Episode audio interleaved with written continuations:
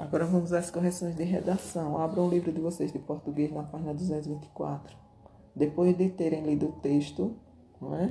Como dizer eu gosto de você, vamos ao estudo do texto. A questão 1 fala: responda. Qual a surpresa do texto?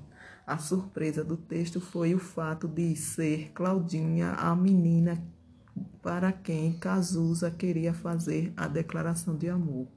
B. Claudinha sentia o mesmo por Cazuza? Sim. Sublinhe no conto os trechos que confirmam a sua resposta. Vamos ao texto? No primeiro parágrafo, onde tem ajeitando o cabelo escorrido por trás das orelhas, inaugurou um sorriso bonito. E lá embaixo, onde tem dessa vez, foram as bochechas da Claudinha que ficaram vermelhas. Na página 223, onde tem o é, você é que está apaixonado e é eu que tenho que me virar. E lá embaixo, onde tem vocês, meninos, se apaixonam facilmente por qualquer umazinha e depois nem sabem o que escrever para se declarar.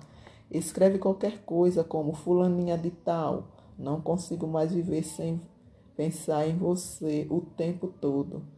Assina e manda isso, que qualquer fulaninha vai gostar.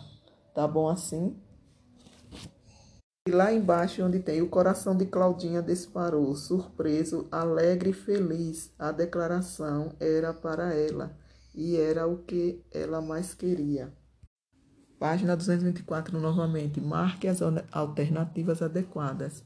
Ao usar as é, palavras como umazinha e fulaninha para se referir à suposta paixão de Cazuza, Claudinha revelou sentir. Aí marque um X no primeiro quadro segundo quadro, no quarto quadrinho e no quinto quadrinho, onde tem despeito, inveja, raiva e ciúme. 3. Leia alguns trechos do, can, do conto. As palavras destacadas mostram que a linguagem usada no conto é informal. Responda. Letra A.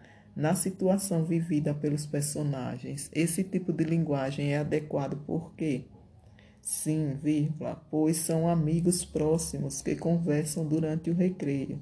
B. Pra, tá e peraí.